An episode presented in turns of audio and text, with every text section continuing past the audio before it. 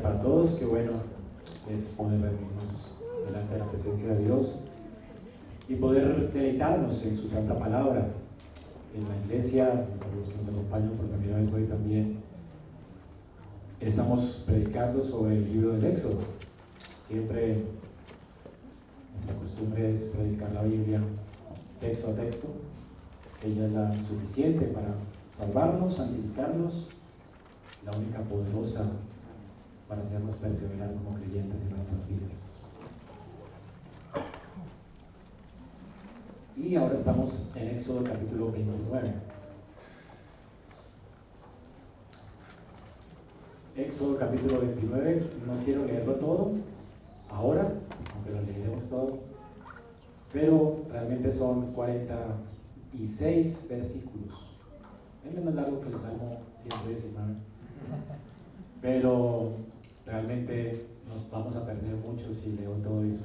Así que vamos a ir leyendo y explicando el texto en esta mañana. Hemos estado viendo hasta ahora que Israel, el pueblo de Dios, ha sido librado de Egipto y ha sido traído a la presencia de Dios. Dios les ha redimido. Esto fue una redención, sabemos, porque el Cordero de Pascua que señalaba a Cristo fue sacrificado esa noche ellos fueron comprados con la sangre del cordero que fue sacrificado, inmolado desde antes de la fundación del mundo. La salvación nuestra está en manos de un Dios que planeó esta salvación desde antes de la fundación del mundo. Por eso Apocalipsis habla de Cristo, el cordero que fue inmolado desde antes. La sangre de Cristo fue suficiente para cubrir el pecado de las personas del Antiguo Testamento que pusieron en él su esperanza y para la gente del Nuevo Testamento que miramos hacia atrás y ponemos en él nuestra esperanza. Al igual que nosotros, tanto los creyentes del Antiguo Testamento no vieron a Cristo, pero creyeron en Él por la fe. Tú no me estás viendo a Jesús, ni lo has visto hoy, sin embargo, eh, le vemos por la fe. La forma en que Israel vio por la fe a Cristo fue a través de las sombras, es decir, a través del el trato que Dios tuvo con ellos, a través de los ministerios de los reyes, profetas y también los sacerdotes de los cuales estamos estudiando el día de hoy. Así que tenemos aquí en nuestro texto la consagración de los sacerdotes. Dios va a consagrar unos sacerdotes, unos hombres, Aarón y sus hijos, para que sean los mediadores entre Dios y el pueblo. A través de ellos, Dios les va a mostrar al pueblo de Israel el plan de redención. Dios va a traer un sumo sacerdote por excelencia que es Cristo. Dios está mostrándoles como con plastilina a ellos el oficio de Cristo como sacerdote, a través de este oficio sacerdotal que Dios está ahora ordenando en Israel. Jesucristo vendría siglos después, pero ahora esta eh, familia sacerdotal de Aarón estaba siendo escogida por Dios como un tipo, prototipo. Es como cuando tiene los planos de un edificio antes de construir el edificio. El edificio es la realidad, los que compran apartamentos por planos. Uno sueña con el apartamento, se lo imagina, ¿verdad? Porque ha visto una... una Sí, es un render. Un plano unas, ¿cómo se llama la, casa que, una casa modelo, algo así. La casa modelo no es el lugar donde vas a vivir, pero la casa modelo te da una anticipación, un anticipo de lo que será tu apartamento. Así que sueñas con él, lo pagas y después lo recibes. Bueno, Israel realmente vivía así, en las sombras, con la casa modelo. La casa modelo es el templo, ¿verdad? Y los, los, accesorios, y la persona modelo es el sacerdote que está oficiando en el templo. Y todo esto realmente es tipo, sombra y figura de Cristo. Ellos están anticipando lo que haría Cristo en la persona del sacerdote. ¿Ok? Entonces, para los que no están acostumbrados a leer sus Biblias del Antiguo Testamento, realmente es importante el Antiguo Testamento para los cristianos porque realmente es un texto cristiano, no es un texto para los judíos.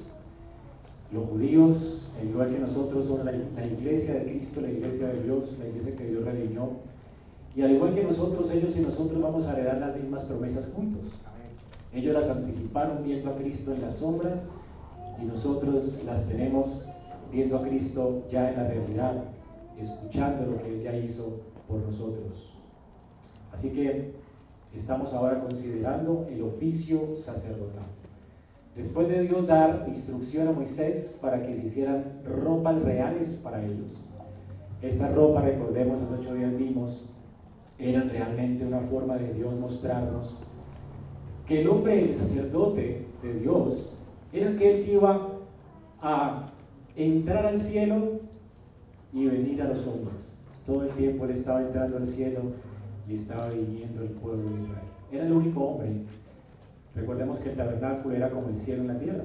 Era un prototipo del cielo en la tierra. Israel tenía todo el tiempo al tabernáculo con ellos. Es como un pedazo de cielo en la tierra. Y así Israel estaba entendiendo que el propósito de Dios, como leemos al final de este versículo que leeremos hoy, capítulo 45, el propósito de Dios al redimirlos era este, 29-45. Habitaré entre los israelitas y seré su Dios. Quería morar con ellos y que le conocieran y conocerán que yo soy el Señor Dios que les saqué de la tierra de Egipto para morar yo en medio de ellos. Yo, Dios quería ser el Dios de ellos y Dios quería que ellos fueran su pueblo. Dios quería mudarse, a habitar en medio de ellos. Dios quería que ellos fueran su familia. Y para eso Dios les redime. La redención pues tiene que ver con que con esta, este es el corazón del pacto. Dios quiere ser nuestro Dios y nosotros seremos su pueblo. Así que la forma en que Dios iba a traer a este pueblo que era pecador, y a nosotros, de hecho, somos pecadores, ¿cómo es posible que un Dios santo more en medio de un pueblo pecador? ¿Cómo es posible que nosotros podamos entrar al cielo? Eso es imposible sino a través de un mediador. Y por eso Dios le muestra a Israel qué era lo que él iba a hacer a través de un mediador para traerles a él. Así que el tipo, el prototipo son los sacerdotes. Eran los mediadores entre Dios y los hombres. Es a través de un mediador que vendría del cielo, ¿verdad? Y haría sacrificio de expiación por nuestros pecados. Y entraría de nuevo al cielo para, para que nosotros pudiéramos tener esperanza de estar con Dios en gloria. Es a través de este mediador que Dios podía tomar para él un pueblo pecador. Este mediador llevaría sobre él el castigo de la iniquidad del pueblo. Este mediador haría haría ofrendas por el pecado y sería realmente este mediador el que nos acercaría a Dios. Y la forma en que Dios establece este mediador es que él tenía que tener un aspecto, una apariencia de un hombre que no era de este planeta. Y la ropa que elige Dios para este hombre era muy especial. Cada elemento con la cual fue construida y confeccionada la ropa de este hombre, como vimos hace ocho días, era un, eran elementos que tenían que ver con el santuario de Jehová. Y recordemos que era comida del cielo, así que era un hombre revestido del cielo, por decirlo de una manera. Era un hombre que se veía hermoso, glorioso. Era un hombre como venido del cielo. Y este era el mediador que estaba, que debía esperar Israel. Era un hombre como la vestimenta de Aarón, un hombre que vendría del cielo. Y es lo que nos dice Juan en Juan 1. He aquí el Cordero de Dios, quien va a quitar el pecado del mundo, es un hombre glorioso. Vimos su gloria como la del unigénito del Padre lleno de gracia y de verdad. Cristo, nuestro mediador, aquel a quien anticipaban los sacerdotes, no necesitó una vestimenta, una vestidura, porque Él es del todo glorioso en su carácter, en su persona. Él es hermoso. Él es sin pecado, nació de una virgen. Él es el Dios que descendió del cielo y estuvo entre nosotros y pudimos ver su gloria como la del del Padre lleno de gracia y de verdad. Así que la ropa realmente estaba anticipando el carácter de Cristo. Y ahora vamos a la consagración de los sacerdotes, que es lo que nos corresponde el día de hoy, el versículo capítulo 29.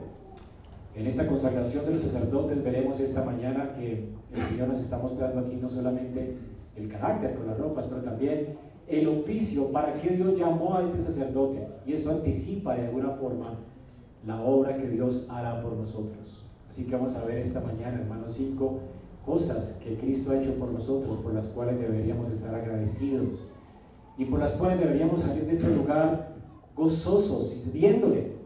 Hermanos, cinco cosas que Dios ha hecho por nosotros en Cristo. Nosotros, por supuesto, miramos hacia atrás, ellos podían mirar hacia adelante. Cinco cosas que Dios iba a hacer por ellos a través de este mediador y sacerdote. ¿Qué va a hacer Cristo? ¿Qué iba a hacer Cristo por ellos? ¿Qué ha hecho Cristo con nosotros? Bueno, veremos esta mañana, en primer lugar, cómo Cristo nos ha purificado, en segundo lugar, cómo nos ha revestido de su justicia, cómo nos ha ungido con su Santo Espíritu y también cómo Él nos ha asegurado en sus promesas pactuales esa esperanza de que tendremos comunión con Él en gloria. ¿Dije cinco o cuatro? Cuatro. Cuatro, ok. Son cuatro cosas que vimos esta mañana. ¿Qué hizo el Señor por nosotros? Nos purificó, nos revistió de su justicia, nos ungió con su Santo Espíritu. Ah, sí, cinco, nos santifica y nos va a glorificar. Y vamos a ver estas cinco cosas a través de la consagración de Aarón al sacerdocio. Recuerden que eso es una sombra, ellos veían hacia adelante, ¿verdad? Que nosotros nos gozamos en que eso ya ocurrió. Y vamos a ver entonces, vamos a ir pasando de Aarón a Cristo y a nosotros, para ver lo que hemos recibido, lo que Cristo ha hecho por nosotros y podamos hoy regocijarnos en Él. De, así se debe leer la Biblia. La Biblia se debe, leer como en estéreo, ¿no? Antiguo Testamento es lo que Dios iba a hacer en Cristo. Ahora nosotros podemos escuchar ya lo que Dios ha hecho en Cristo y cómo eso nos beneficia a nosotros hoy. Así que vamos a leer la palabra de Dios y vamos a comenzar con la primera parte del, texto que está hablando de la purificación. Nosotros hemos recibido de Dios pureza, purificación. Dios nos ha regenerado en Cristo. Y es lo primero que tenemos en nuestro texto, versículos del 1 en adelante. Esto es lo que les harás para consagrarlos, para que me sirvan como sacerdotes. Tomarás un novillo, dos carneros sin defecto, pan sin levadura, tortas sin levadura amasadas con aceite y hojaldres sin levadura untados con aceite. Los harás de flor de harina de trigo, los pondrás en una cesta y los presentarás en la cesta junto con el novillo y los dos carneros.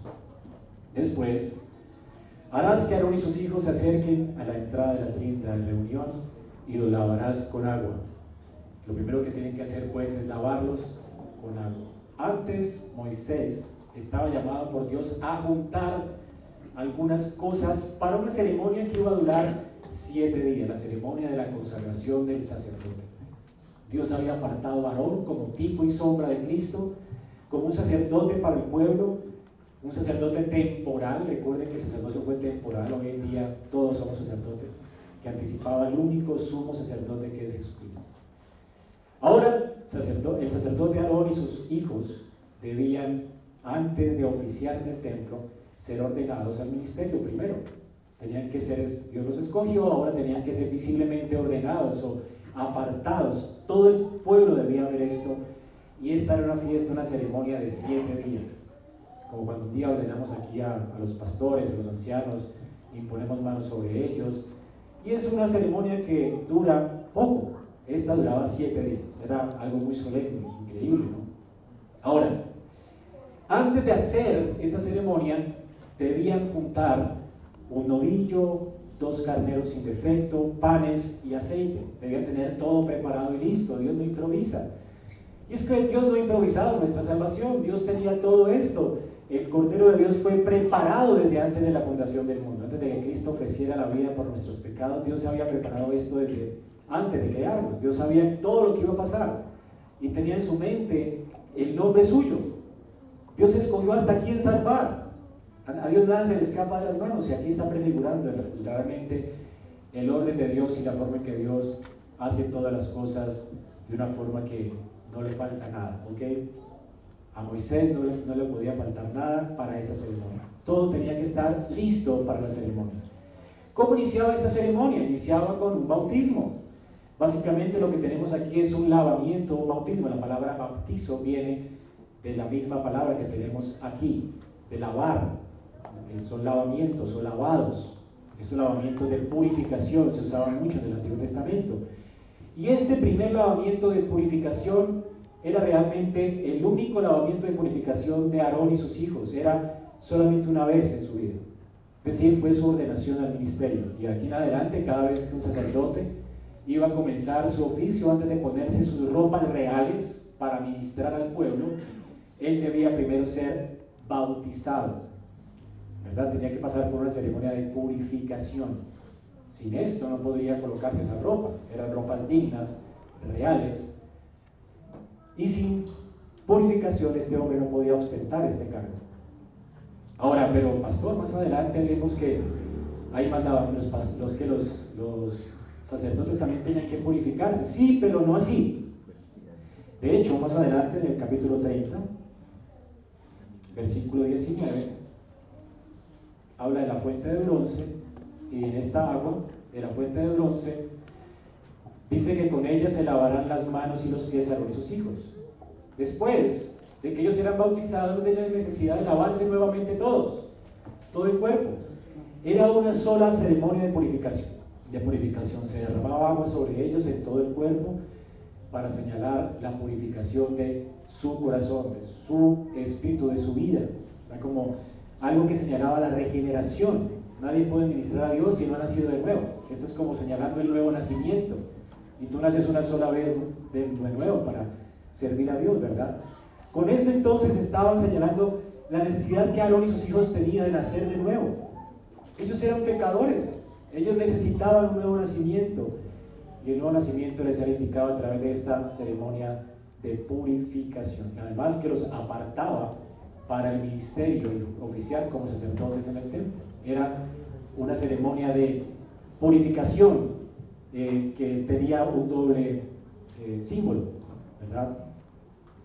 Ahora, hermanos, tenemos algo increíble en esta primera eh, escena, y es que lo que hicieron los sacerdotes, lo que hizo bien Moisés con los sacerdotes aquí, era algo que anticipaba el bautismo de nuestro Señor Jesucristo.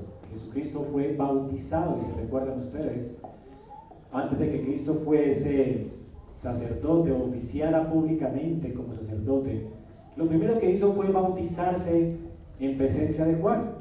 Y Juan dijo, no, no, Señor, yo no puedo ni siquiera desatar el calzado de, tus pies. ¿Cómo yo te voy a bautizar a ti? Tú eres el que necesitas bautizarme a mí. ¿Qué estaba indicando Juan? El que tenía necesidad de limpieza ceremonial, el que tenía necesidad de nacer de nuevo, ¿quién era? Juan. No, Jesús. Jesús es santo. Él es el nuevo y, y perfecto Adán. Él no necesita un bautismo.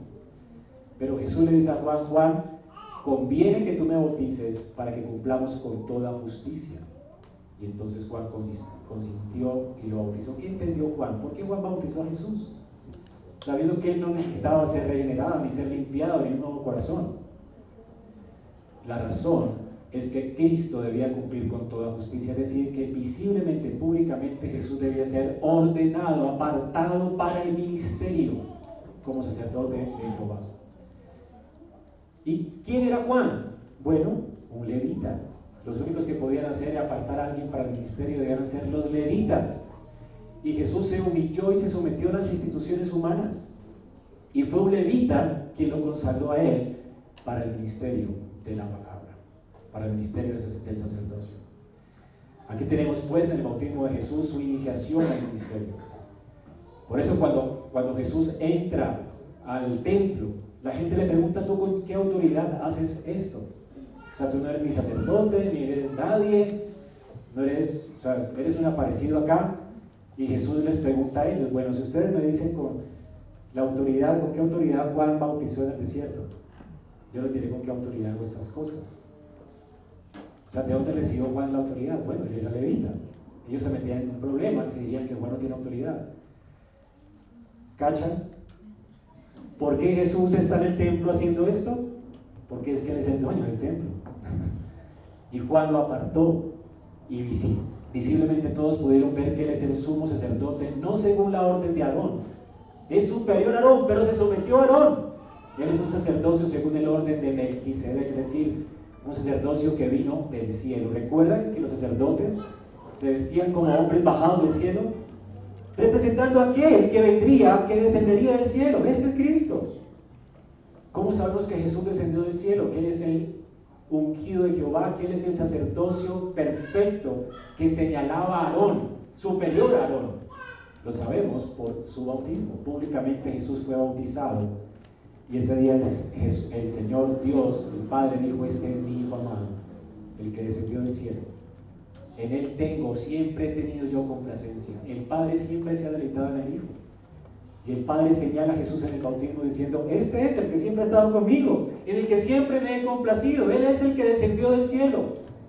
y en la ordenación pública, todos pudieron escuchar la voz de Dios hablando, señalando a Cristo como el perfecto sacerdote al cual apuntaba el sacerdocio de Aarón. Por eso Aarón necesitaba limpieza, Jesús no, pero Jesús ceremonialmente fue bautizado en primer lugar porque se asoció con nosotros. Él vino a este polvoriento mundo lleno de pecado y maldad, que necesita limpieza. Y Él vino a ofrecernos esa limpieza. Y por eso se identifica con nosotros en el bautismo. Es su bautismo. Y por eso fue las aguas del bautismo, no solamente para ser ordenado, pero para identificarse con nosotros. Más adelante en el Nuevo Testamento, el Señor se identifica a sí mismo como aquel que nos bautiza con el Espíritu Santo, el que nos regenera. Efesios 2 señala a Cristo como aquel que nos circuncida, es el que opera la circuncisión del corazón en nuestros corazones. Dice que nosotros recibimos la circuncisión de Cristo. Él es el que nos circuncida por el poder de su palabra. Él es el que nos hace nacer de nuevo. Esa es su función sacerdotal. Y ahora nos limpia a nosotros ceremonialmente. Usted y yo podemos acercarnos confiadamente a Dios, porque esta operación la hizo Dios, de hecho, que fue prometida por Ezequiel en los profetas, Ezequiel 36, 25 yo los rociaré con agua limpia, les rociaré con agua limpia. De eso trata nuestro bautismo. Un día fuimos nosotros rociados con agua en el bautismo. Y fuimos limpios de todas nuestras inmundicias y de todos nuestros ídolos. Dios dice, los limpiaré. Esto es lo que sucede en nuestra regeneración, que es simbolizada cuando nosotros aquí adelante le echamos agua encima a alguien, le rociamos agua a las personas. Estamos significando con esto que esa persona ha sido apartada por Dios a través de una circuncisión del corazón. Dios les ha limpiado el corazón de la inmundicia. Y esto ocurre una sola vez y para siempre, lo que llamamos regeneración. Y es lo que Cristo hace. Cristo nos regeneró y noten cómo el bautismo y la regeneración están juntos en la palabra de Dios. Tito 3.5. Él nos salvó, hablando de la justificación no por obra de justicia que hayamos hecho, sino por su misericordia. ¿Y cuál fue el medio que Dios usó? Por el lavamiento de la regeneración. Lavamiento y regeneración están juntos. O que la señal y la cosa significada están juntas. O que el bautismo y la regeneración son iguales, se corresponden una a la otra. El bautismo pues señala la regeneración. Es el lavamiento de la regeneración y la renovación del Espíritu Santo. Por esa razón, usted y yo, como dice Hebreos 10:22, podemos acercarnos a Dios con corazón sincero. Y con plena certidumbre de fe de que Dios nos recibirá. ¿Por qué Dios nos recibirá? No porque somos viejas criaturas, ¿verdad? Sino por esto, dice aquí, dice aquí Hebreos 10:22, teniendo, o esta es la razón, ¿verdad? Ando es un verbo que da explicación al anterior teniendo la explicación de por qué podemos tener un corazón así y acercarnos confiados a Dios, por el corazón que ha sido purificado y por el cuerpo que ha sido lavado con agua pura en el bautismo. ¿Ven? Regeneración del bautismo, juntos. ¿Por qué usted puede acercarse confiadamente a Dios? Porque usted fue bautizado públicamente, fue recibido por Dios en su pueblo. Y la razón es que Dios ha orado ese bautismo interno en su corazón cuando le regeneró. Por esa razón usted ha creído en Cristo. Hermanos, usted está aquí no porque usted quiso, sino porque Dios cambió y mudó su corazón. Hermanos, es increíble que Dios, al que, al, que Él ha escogido, lo regenera. Cambia el corazón de piedra, le da un corazón de carne que anhela conocer a Dios. Eso es un milagro. No, no necesitamos en esta iglesia abrir un viernes de milagros, hermanos. El hecho de que se ha sentado aquí hoy usted queriendo escuchar la palabra de Dios y no un charlatán hablándole de sus propias cosas y, mentiras, la razón es que Dios le ha dado a usted un corazón nuevo, que ama la escritura. Y eso es un milagro, es un milagro que usted esté aquí. Es un milagro que usted no esté siguiendo apóstoles y falsos profetas de este, de este mundo caído, que están queriendo eh, decirle palabras que a la gente le agrada escuchar, de que van a ser prósperos y les va a ir bien y, y no sé qué, y adivinaciones y estas cosas. Es un milagro que usted está aquí sentado porque ama a Dios y ama su palabra. Lo que hacemos en esta iglesia, predicar versículo a versículo la escritura. Y alguien que tiene sed de la palabra de Dios realmente es un milagro. Porque usted ha nacido de nuevo. Dios le ha pasado de muerte a vida. Recuerden que Jesucristo nos dijo que mayores cosas que Él haremos. ¿Cuáles son las mayores cosas que la iglesia hace después de que Él ascendió al cielo? Salvar pecadores por la, por la locura de la predicación. ¿Ha visto usted que un muerto se ha levantado? Usted es una piedra de testimonio, usted estaba muerto y ahora usted vive. La única razón por la cual usted ama al Señor es porque Dios le ha hecho nacer de nuevo. Y este nuevo nacimiento que Cristo opera en nuestras vidas, Él lo, lo obra o lo opera a través de la predicación de su palabra. Es por eso que Pedro dice que nosotros nacimos de la simiente no corruptible. Fuimos renacidos por la palabra de Dios. Es el instrumento que Dios usa para regenerar nuestro corazón. Cuando la palabra es predicada. Maravilloso, ¿no? Así que hermanos, es lo que Cristo ha hecho por nosotros. Así que este lavamiento de Aarón lo señala Él quien se ha identificado con su pueblo, quien fue ungido con poder por Dios, fue lavado, identificándose con nosotros para orar en nosotros la regeneración por el poder de su palabra. En segundo lugar, no solamente fuimos lavados, regenerados, el Señor también nos reviste de su justicia. Versículos 5 y 6, tomarás las vestiduras, pondrás sobre Aarón la túnica, el manto del efod, el efod del pectoral, lo ceñirás con el cinto tejido del efod, pondrás una tiara, una tiara, sobre su cabeza y sobre la tiara pondrás la diadema que decía, ¿se acuerda? Santidad a Jehová.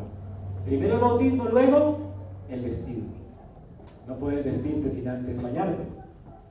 Es obvio, ¿no? Ahora Dios a través de esas analogías, aún de nuestra propia vida, nos enseña del Evangelio. Una vez que somos regenerados, lo siguiente que ocurre es que eres aceptable delante de Dios, no solamente porque tus pecados han sido limpios, hasta allí se quedan los católicos romanos, con una verdad a medias. Ellos dicen, sí, Cristo limpió del pecado, pero ahora pórtate bien para que Dios te acepte. Eso es herejía. Dios no nos acepta por las obras de justicia que nosotros hayamos hecho, sino por la perfecta obra de Cristo la única persona en la que Dios tiene contentamiento. La única persona de esta tierra en la que Dios ha visto y dicho, wow, qué obras tan perfectas tiene, es su Hijo. Y esto es lo que señala la vestidura de, de Aarón. Aarón se vestía señalando a aquel que habría de venir, que era perfecto. Aarón no era perfecto. Él necesitaba ser limpio antes de colocarse esa ropa de justicia. Son ropas de justicia. El, Salmo 132, 9 nos aclara que las vestiduras sacerdotales eran ropas de justicia, por las cuales el pueblo debía alegrarse. Porque si el sacerdote era justo, el pueblo era justo. El salmista dice, vístase de justicia al sacerdote o sus sacerdotes. Y entonces canten con gozo sus santos. Usted puede gozarse en Dios, porque su sacerdote es visto delante de Dios como justo. ¿Por qué Aarón era visto delante de Dios como justo si era un pecador? Por la justicia del que habría de venir. Igual que nosotros hoy miramos atrás, Aarón miraba hacia adelante. Él estaba siendo revestido de la hermosura de Cristo. Hermanos, Cristo no conoció pecado. Él nunca conoció pecado. Por esa razón, luego de que Él fue bautizado y señalado como nuestro sacerdote y consagrado como nuestro sumo sacerdote en el bautismo de Juan, ¿qué es lo segundo que escuchas? Este es mi Hijo amado, en Él yo tengo mi deleite, mi complacencia, o en Él he tenido siempre mi complacencia. El Padre se deleita en el Hijo. Las obras del Hijo son perfectas. Hasta los 30 años Cristo nunca pecó. porque Jesús no fue simplemente asesinado a los meses de nacido, al año de nacido, cuando este Herodes lo estaba persiguiendo, ¿recuerdan? ¿No se ha preguntado eso? ¿No era suficiente para expiar nuestros pecados si hubiera muerto siendo niño? Bueno, sí, sí, su sangre hubiera expiado nuestros pecados. Pero tendríamos un problema con Dios. Porque si usted se ha dado cuenta ya, ahora que ha sido regenerado, seguimos pecando. Y si usted sigue pecando y es un pecador, y seguimos luchando con el pecado, ¿quién puede permanecer como pecador delante de la presencia de Dios Santo? Tú mereces la ira de Dios. Por eso es que hoy descanso para un testigo de Jehová. Por eso hay descanso para un católico romano. Tiene que confiar en sus ritos para poder de alguna forma encontrar descanso y paz. Porque no hay paz para el impío.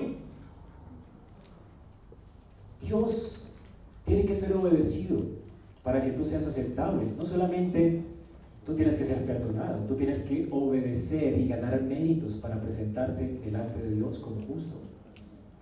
¿Y entonces qué vas a hacer? La razón por la cual Cristo murió siendo un bebé, sino que murió siendo adulto, en su estado de madurez mayor, a sus 30 y, algo, de años, 28, 30 años, tal vez 33. La razón, ¿sabe cuál fue? Porque él tenía que obedecer como un niño, obedecer como un joven para salvar a los niños y a los jóvenes y obedecer como un adulto.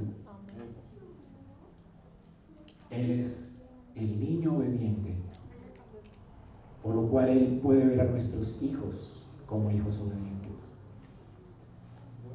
Él nos imputa su hermosura. Nuestros pecados le fueron imputados a Él, pero Dios hizo un cambio, glorioso intercambio. Él nos imputa la perfecta obediencia de Cristo a nosotros. Por eso la Escritura dice que el pueblo se puede alegrar porque Él se ha vestido de hermosura. Él es el Hijo amado de Dios en que Dios se complace. Y si Dios se complace en las obras de Cristo, Dios se complace en su pueblo. Porque cuando Dios nos ve a nosotros, ve las obras completas y perfectas de Cristo, siendo un niño o un joven o un adulto. La razón por la cual el Cordero fue inmolado siendo maduro fue porque Él tenía que cumplir con toda justicia y obedecer también por nosotros. Cristo no solo murió por nosotros, Él obedeció por nosotros. Cuando Dios te ve a ti, ve a, un Cristo, a una persona obediente. Es algo sencillo de ver.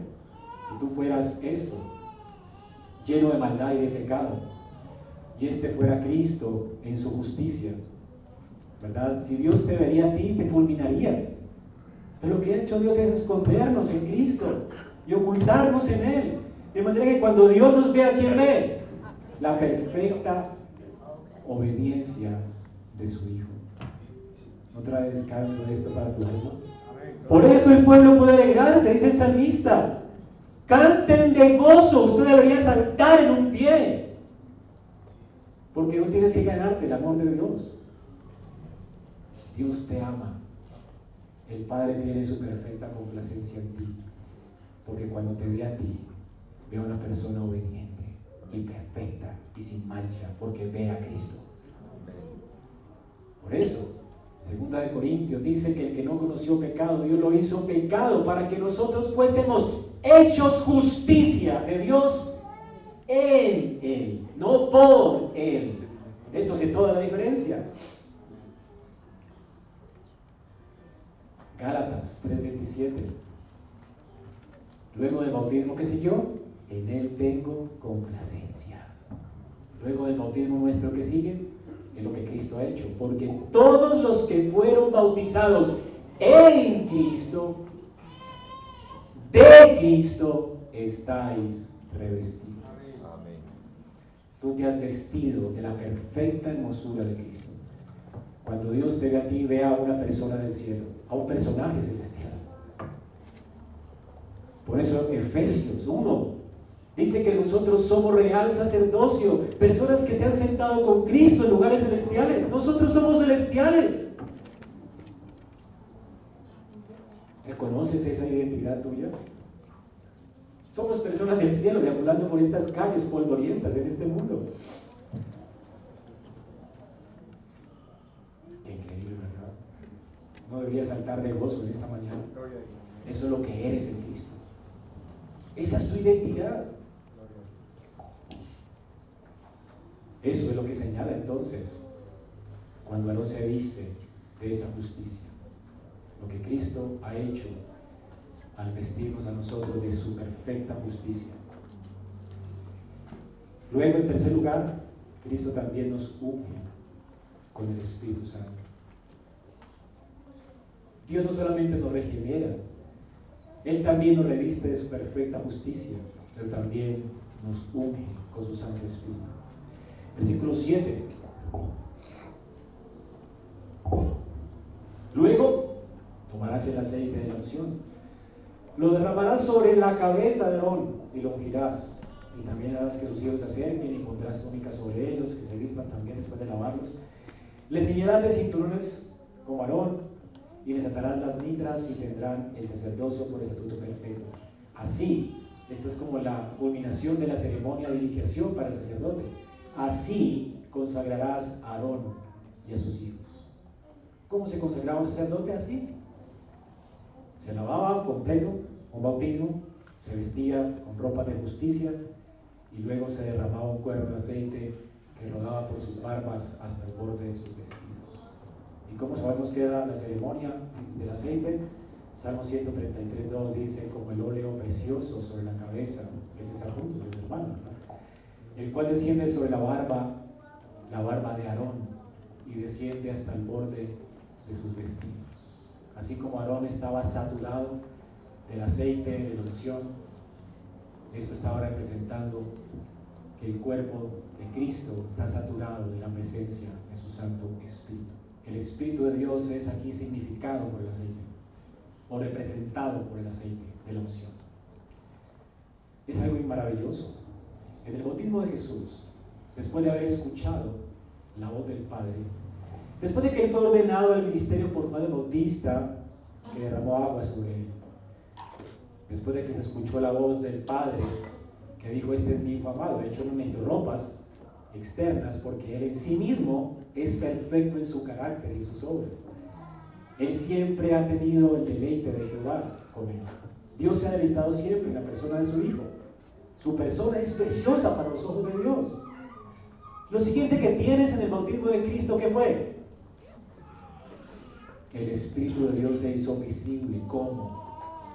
¿Cómo? Es que el Espíritu no es una paloma. Pero es que es tan increíble, que tan esquivo en un sentido, o sea, es como que tú no puedes conocer a Dios sin relaciones visibles para poderlo conocer. Dios condesciende de esa forma. Pero la persona del Espíritu es como esto, como un ave. Esquiva. ¿Has tratado de coger una paloma? ¿Verdad? Allí las ves hermosas, pero esquivas. Así que como una paloma vino sobre Cristo y se posó sobre él. Esto que estaba significando los ojos de todos. Todos pudieron ver cómo el Espíritu de Dios ungía no con aceite, sino con su presencia la persona de Cristo. Ahora que Cristo se humilló ante las autoridades ahora que ha sido ordenado para el ministerio, ahora que públicamente el Padre ha reconocido públicamente que Él es el deleite de sus ojos y lo ha sido siempre, ahora visiblemente a los ojos de todo el pueblo que estaba reunido en el bautismo, Jesús recibe la unción del Espíritu Santo. Y la recibe de una forma inusual. Juan dice que él tenía el Espíritu sin medida. Es decir, toda la persona del Hijo, toda la persona se unió a toda la persona del Espíritu. ¿Puedes entender esto? Bueno, es imposible como entender la unidad que hay en Dios, ¿verdad? Siendo el reino. Todo el Espíritu de Dios ahora está en toda la persona de Cristo. Ahora, el Espíritu Santo del Nuevo Testamento es llamado y seguirá siendo llamado ya no el Espíritu Santo como en el Antiguo Testamento, ahora será llamado el Espíritu de Cristo. Porque Él es quien lo administra en un sentido. Él es el poseedor completo del Espíritu Santo. Y es en el poder del Espíritu Santo que Jesús ahora Destruirá a Satanás en el desierto y aplastará su cabeza en la tentación, ¿recuerdan? Es en el poder del Espíritu Santo que Cristo después hará milagros y señales. Es a través del Espíritu Santo que Cristo aplastará el pecado en la cruz del Calvario. Es con el poder del Espíritu que Él también morirá y se levantará de la muerte al tercer día. Y es por el Espíritu que Cristo es llevado a la presencia de Dios para ocupar su cargo público como oficial, rey de todas las naciones de la tierra, como lo está haciendo, haciendo hoy. Y Cristo ahora, siendo Rey de Reyes, Señor de Señores, el día de Pentecostés sucedió algo increíblemente glorioso en la iglesia que nunca había sucedido antes. Ungió a, no a, personas, algunos, ungió a toda la iglesia, no con aceite, sino con la realidad que representaba el aceite del, del Antiguo Testamento. Ungió a la iglesia con el Espíritu Santo. Todo el Espíritu de Cristo ahora está en su pueblo. Usted puede saltar una parte. El Señor nos ha hecho depositarios del Espíritu Santo. Ocurrió una sola vez en la historia. El Pentecostés nunca se repite. Hay gente ignorante que dice, queremos un nuevo Pentecostés y oran por eso. No, están, no, no entienden lo que están orando. El Pentecostés fue como la salida de Israel de, Egipto. El Pentecostés ocurrió en la historia una sola vez. Ese día de Pentecostés, el Espíritu de Dios vino a la iglesia y se quedó. Ahora todo el que es de Cristo ha sido ungido con el Espíritu de Dios. El Espíritu de Dios está en él. Nosotros, hermanos, somos llenos del Espíritu de Dios. Como iglesia, tenemos el Espíritu Santo. Y así como este aceite que se derramaba sobre Aarón lo consagraba al ministerio, le equipaba públicamente al ministerio y señalaba el Espíritu que necesitaba Aarón para oficiar como ministro, asimismo, nosotros por Cristo, Cristo ha derramado sobre nosotros su Santo Espíritu para que nosotros podamos vivir como siervos competentes de nuevo. Sin el Espíritu sería imposible que yo pudiera ministrar en este lugar. Yo no podría ser iluminado sin el Espíritu, no podría entender la palabra sin el Espíritu, no podría ser pastor sin el Espíritu, usted no podría ser padre, un padre cristiano, creyente, sabio para guiar a sus hijos en el Señor sin el Espíritu.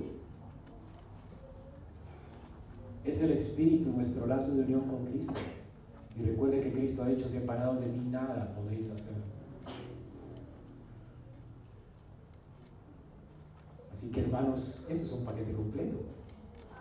Usted ha recibido regeneración.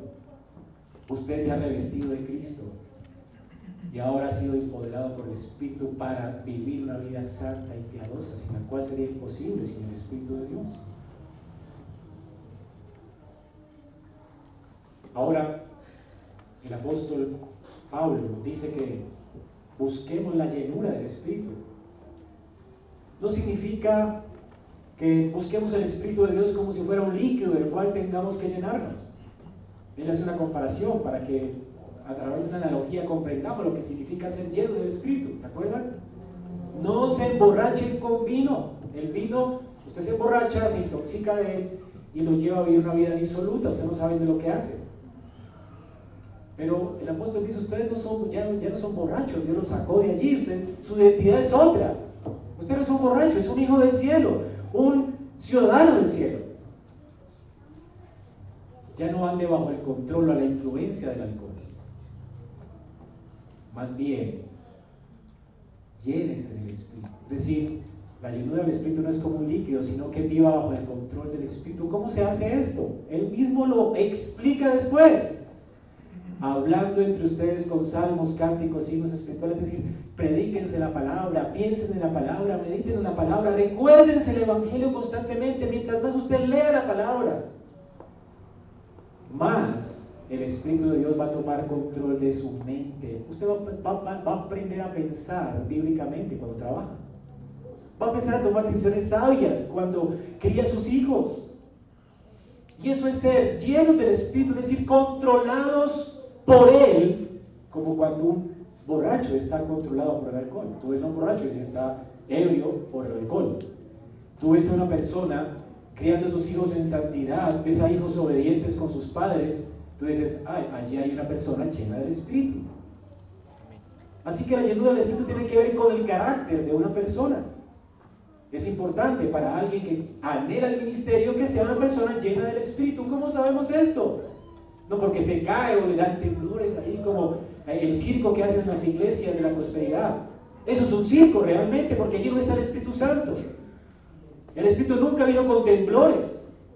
La forma en que vemos el obrar del Espíritu Santo dice que es como el viento que sopla y tú ni lo ves, pero sí puedes oír su sonido y ver sus efectos. ¿Saben cuáles son los efectos de una vida llena del Espíritu? No que se cae o se eriza o llora. A mí no me importan tus lágrimas, o si tiemblas o te caes. Si después sigues viviendo una vida de impío, una vida llena del Espíritu es una vida que camina en piedad, en integridad, porque Dios la está santificando. Y esta vida que vive en piedad es posible porque esa persona está saturada de Biblia, porque aprende a hacer lecciones para glorificar a Dios, aprende a vivir para la gloria de Dios en lo que hace.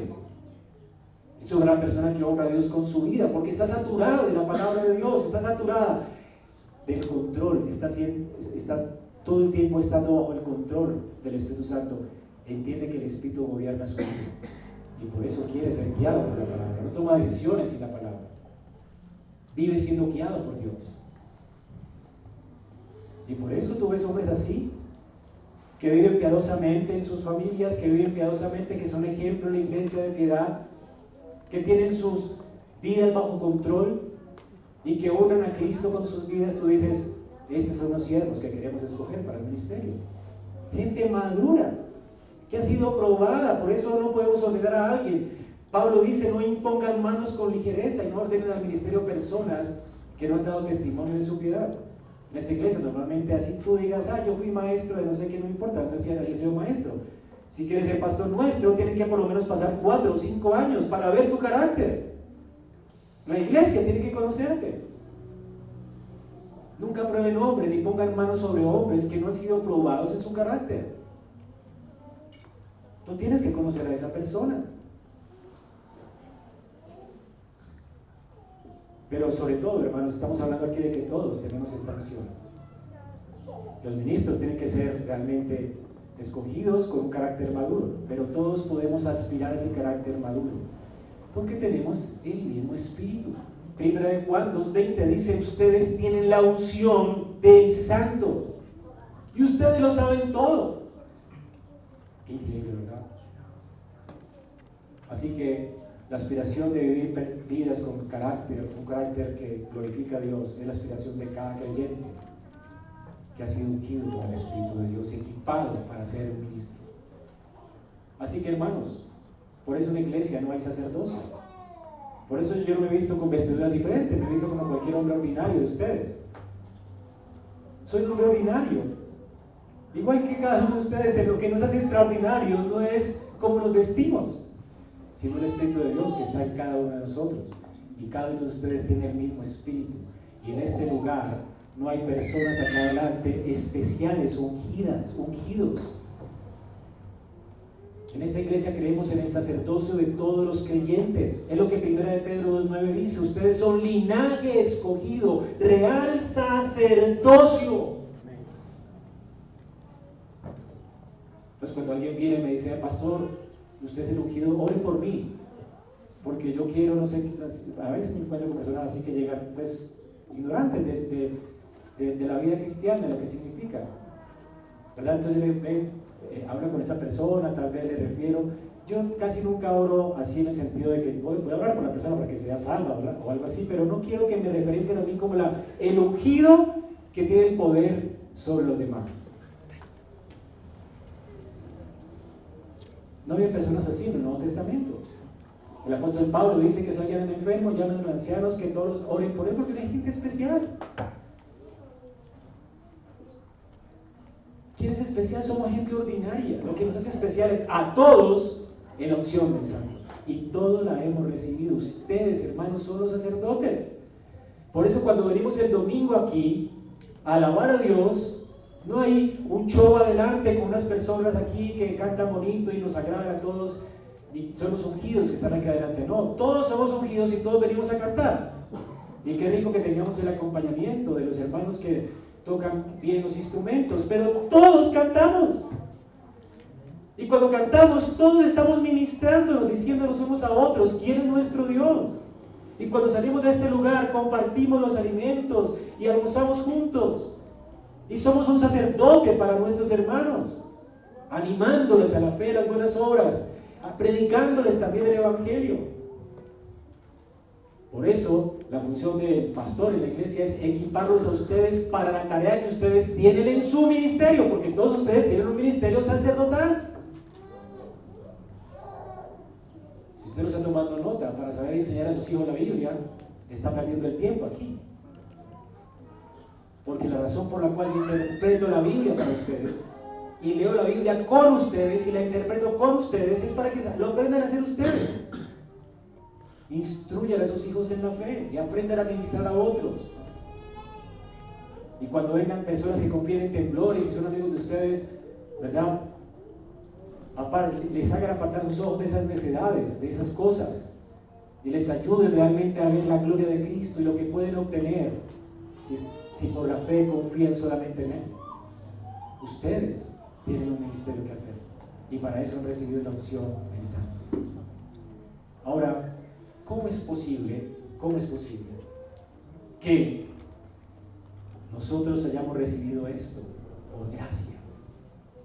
La razón, el fundamento de todo esto es sangre, la sangre de Cristo. Y por eso lo que tenemos de aquí en adelante, que lo puede leer usted en su casa, son las indicaciones de Dios para el sacrificio de tres animales durante estas siete días de ceremonia. Aarón era pecador, que representaba un pueblo pecador. Dios establece pues tres sacrificios para cubrir el pecado de ellos. El primer sacrificio debía ser un novillo. Este novillo, Aarón no lo voy a leer, pero les voy a contar la porque no van a poder entender sin esto. Ahora le voy a poner las manos sobre el novillo, luego sacrificarlo, luego cortarle sus entrañas, sacar todas las partes de las tripas, las entrañas y quemarlas. Normalmente eso se usaba para la adivinación en las tierras, tierras paganas. Israel nunca debía acudir a la adivinación y caer en la tentación de la adivinación, por eso debía quemar los intestinos y todo esto. Debían confiar en Dios exclusivamente. ¿Sí? Hay gente que dice, eh, pierde de profecía. Eso es adivinación. Hay un espíritu de adivinación allí, obrando. No es la iglesia de Cristo, ¿ok? Así que por eso el pueblo de Dios debía confiarle su vida a Dios. A usted no le importa qué, qué será de su vida mañana. Ya usted sabe que es un habitante del cielo. Y si usted se muere hoy, va a estar en el cielo. Usted sabe que va a resucitar. ¿Para qué quiere saber cómo le va a ir? Usted siempre le va a ir bien. Usted es un ungido de Dios cuidado por Cristo, Él es su pastor, Él le lo a usted, ¿para qué quiere saber más?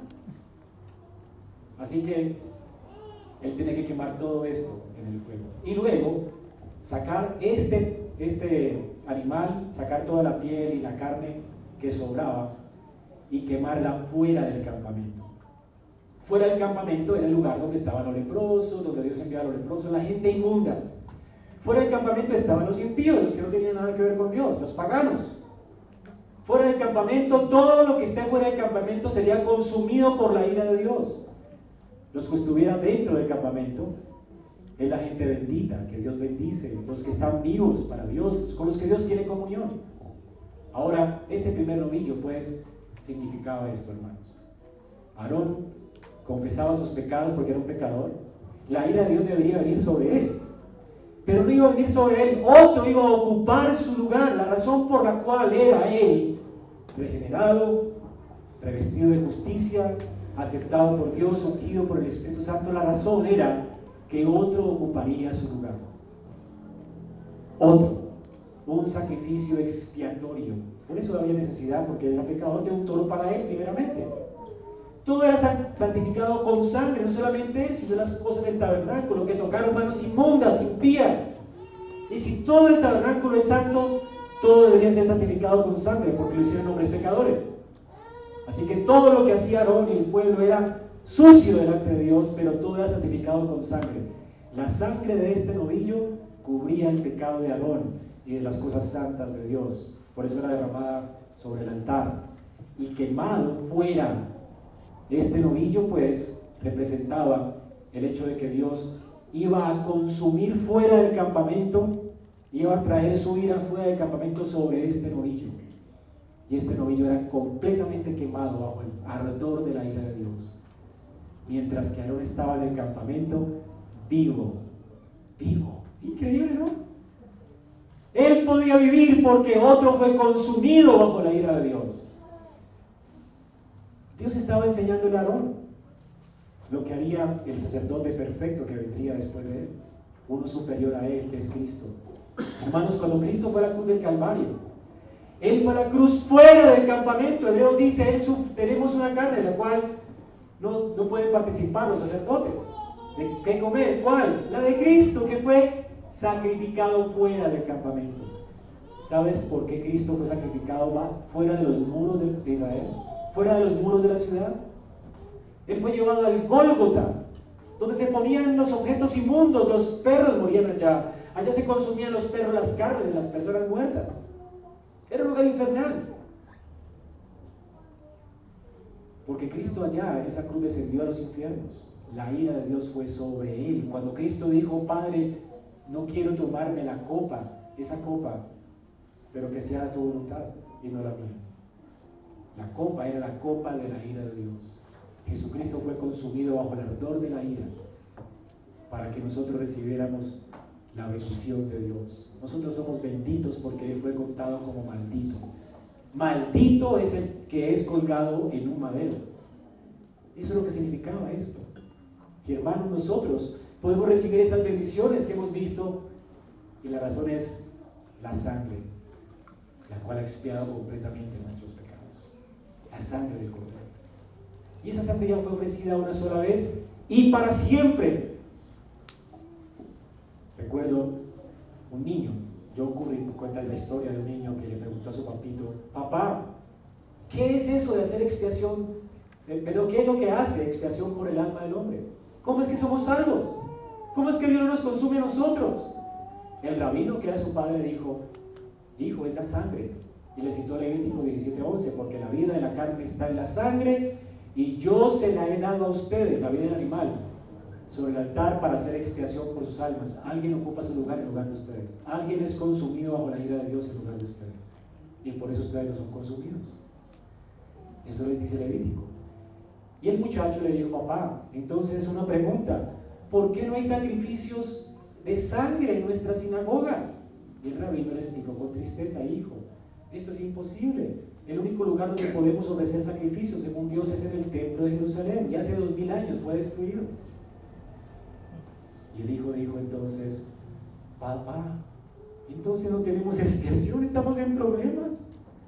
Porque ellos constantemente necesitaban hacer esto, no solamente este primer cordero, sino que constantemente Aarón debía hacer sacrificio de expiación por el pecado del pueblo todos los días.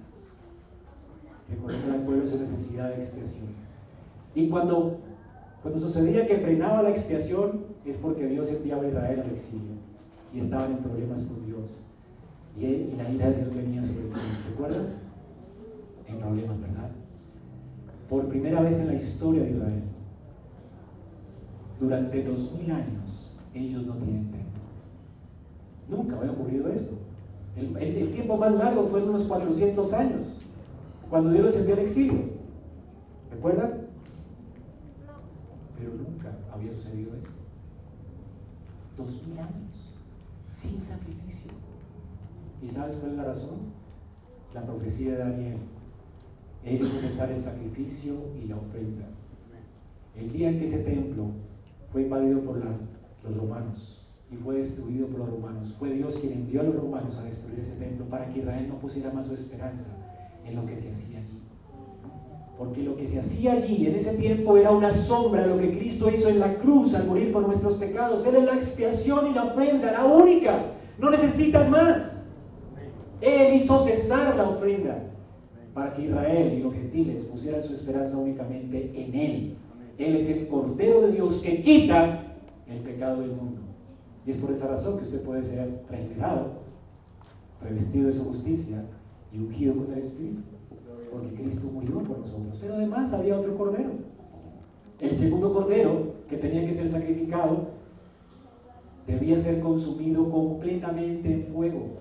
Y este cordero era un cordero de olor grato, se le llama así. El versículo 18, quemarás todo el carnero sobre el altar. Es holocausto, aroma agradable al Señor. Así se le llamaba el cordero de olor grato. Ahora, Dios quiere también enseñarle a Israel otra cosa importante. Una vez nosotros somos, una vez el pecado ha sido expiado y no hay culpa en el hombre. El hombre ahora puede ascender a Dios. ¿Cómo se significa este ascenso? ¿Cómo Dios le explica a Israel esta esperanza de que ellos pueden venir delante de Dios, ascender a Dios? Bueno, el cordero que sacrificaban, ese humo que subía como el grato a Dios, representaba a Aarón y su ofrenda. Aarón estaba representado en el, cordero que moría por él, la ira de Dios era sobre él, Aarón no moría, pero ahora otro cordero era completamente quemado, ahora como olor grato a Dios, ahora Aarón subía a Dios. Y Dios decía, wow, tengo mi complacencia en él. Ese cordero estaba reemplazando a Aarón, era su eh, chivo expiatorio, por decirlo así. Y esto es lo que hizo Cristo por nosotros. Él no solamente padeció fuera del campamento, por su sangre fue posible que Cristo resucitara de los muertos y ahora fuera levantado. Si Cristo no hubiera sido levantado en gloria, estaríamos en problemas porque no habría olor grato a Dios. Pero Él es ofrenda, sacrificio de expiación grato a Dios. Y esto fue increíble, su resurrección y su ascensión. El Evangelio es que Cristo resucitó y ascendió al cielo. Él es nuestro representante. Y si Cristo está en el cielo, usted está en el cielo. Porque si Aarón estaba dentro del tabernáculo, el pueblo estaba dentro del tabernáculo que representaba el cielo. Hermanos, usted puede tener confianza en Cristo. Él expió sus pecados y lo ha acercado a Dios en un lazo de comunión eterna. Usted le pertenece a Dios por la sangre que Cristo derramó en la cruz. La sangre hace posible esto. Y luego estaba el último sacrificio, que se llama el sacrificio de consagración. Versículos 22 dice que es un carnero de consagración. Ese carnero, la sangre era untada sobre la oveja de Aarón, sobre las manos y los pies de Aarón. Señalando con esto que Aarón ahora le pertenecía a Dios, que él iba a escuchar a Dios, a servir a Dios, a seguir a Dios. Toda su vida estaba consagrada a Dios, ese era un sacrificio de consagración. Y esto es lo que nos muestra el apóstol Pablo en Romanos 12. Ustedes ofrezcanse a ustedes mismos como sacrificios vivos, santos y agradables a Dios, que es nuestro culto razonable. Es decir, hermanos, que el Evangelio debe motivarnos a escuchar solo a Dios, a servir solo a Dios y a seguir solo a Dios en nuestras vidas. ¿Y la razón cuál es? La razón o la motivación para hacer esto la presenta también el texto. Esta carne con la cual eran ellos consagrados completamente a Dios, para el servicio de Dios, esa sangre tenía que ser comida por ellos. La razón por la cual ellos podían escuchar a Dios, servir a Dios y seguir a Dios es porque eran sostenidos por Dios. Dios les da esta porción a ellos para que se alimenten. Es la porción sacerdotal. De hecho, después dice el texto que es las ofrendas que traía el pueblo, que eran eh, este tipo de ofrenda de consagración, eran ofrendas que Aarón debía recibir y mecer delante de Dios para que una parte sea de Dios y una parte se la comiera él. Iba a ser la porción de Aarón y de sus hijos para siempre. Es decir, que lo que sostenía, lo sostenía ellos en su ministerio era la carne, la carne de sus sacrificios. Esa carne era la que Aarón. La palabra de Dios, hermanos, es increíble. El Señor dice que separados de Él nada podemos hacer. Y para significar nuestra dependencia de Él para vivir la vida cristiana, el Señor nos ha dado la Santa Cena. Tú la consumes Y cuando consume la Santa Cena, aunque sabemos que no masticamos a Cristo, ni nos comemos a Cristo, ni nos bebemos a Cristo, su sangre, lo que estamos haciendo allí literalmente es recordando que Él es el que sostiene nuestra vida. Tú necesitas, en un sentido espiritual, comer a Cristo. Él dijo, si no comes mi carne, ni bebes mi sangre, tú no puedes vivir esta vida. Tú me necesitas. Yo soy tu porción. Es imposible vivir para Dios si Dios no sostiene nuestra vida. Tú necesitas vivir humillado delante de Cristo y vivir en dependencia constante de Él para tu santificación. Y esto lo obtienes en comunión constante con Él. Y esta comunión Cristo la ha garantizado en la Santa Cena. Él está con nosotros todos los días hasta que Él venga. Y la Santa Cena nos recuerda que Él está disponible para nosotros. Cuando tú pecas, pues, no tienes que salir despavorido diciendo, pequé, ya Dios no tiene comunión conmigo, pobre de mí, tengo que portarme bien para que Dios me acepte. No, hermano, ya tú eres aceptado por Dios. El problema es que has ofendido al Espíritu Santo. Tú necesitas pues arrepentirte, pedir perdón a Dios, apropiarte de la sangre del Cordero que ha hecho expiación por tus pecados, recordar que eres un ciudadano celestial, que Cristo te representa y que ya tú estás en el cielo, tú eres ciudadano del cielo. Tú no debiste portarte así, pero lo hiciste. Pero ahora entonces tú dices, no voy a portar mejor, no, Señor, realmente yo no puedo con esto. Ayúdame, ayúdame. Y es Cristo el que te fortalece. ¿Cuántas veces he fracasado como cristiano? Y la única razón por la cual puedo, puedo permitirme permanecer en pie es porque solamente hago una oración diciéndole, Señor, no puedo, no puedo, ayúdame.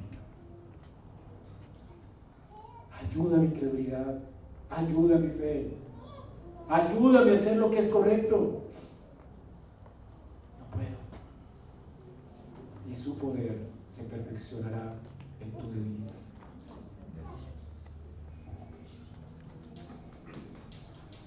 Y es la sangre de Cristo, pues, la que nos fortalece para vivir la vida cristiana. Él es suficiente para mí. Y finalmente, lo último que nos recuerda el texto es que todo esto tenía un clímax.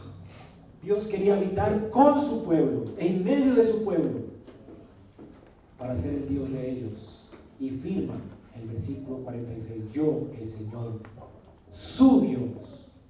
Hermanos, la razón por la cual Dios entregó a Cristo y nos dio un sumo sacerdote, sin pecado, sin mancha. La razón por la cual Dios nos regeneró. La razón por la cual Dios nos revistió de su perfecta justicia. La razón por la cual Dios nos ungió con su Santo Espíritu. La razón por la cual nos dio a Cristo para que vivamos en dependencia de Él. La razón es que Dios nos quiere para Él. Dios quiere unirnos a Él un lazo de comunión perpetua. Dios quiere comunión con su pueblo. Tú dices, soy cristiano, porque tienes cierto conocimiento. Eso es lo que hace cristiano.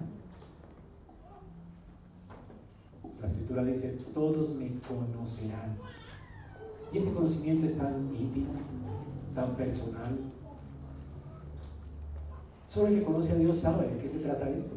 No es intelectual. Sabes que literalmente depende de Cristo. Sabes que Él está respondiendo a tus oraciones.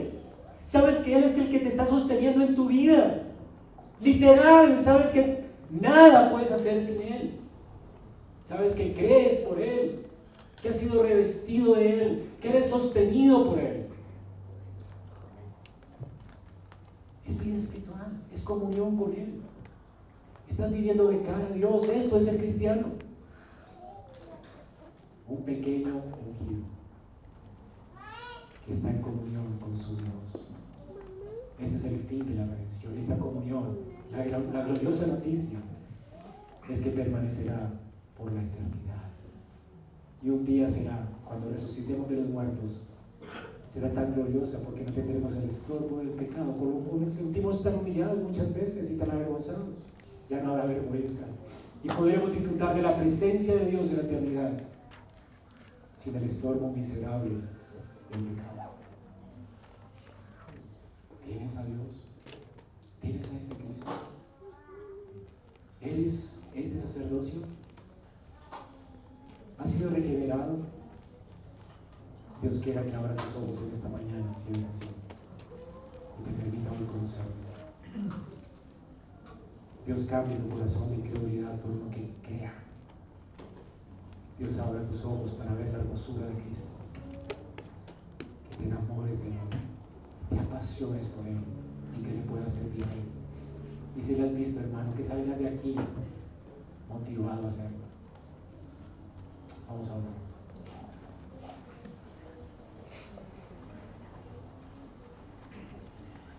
Señor, gracias.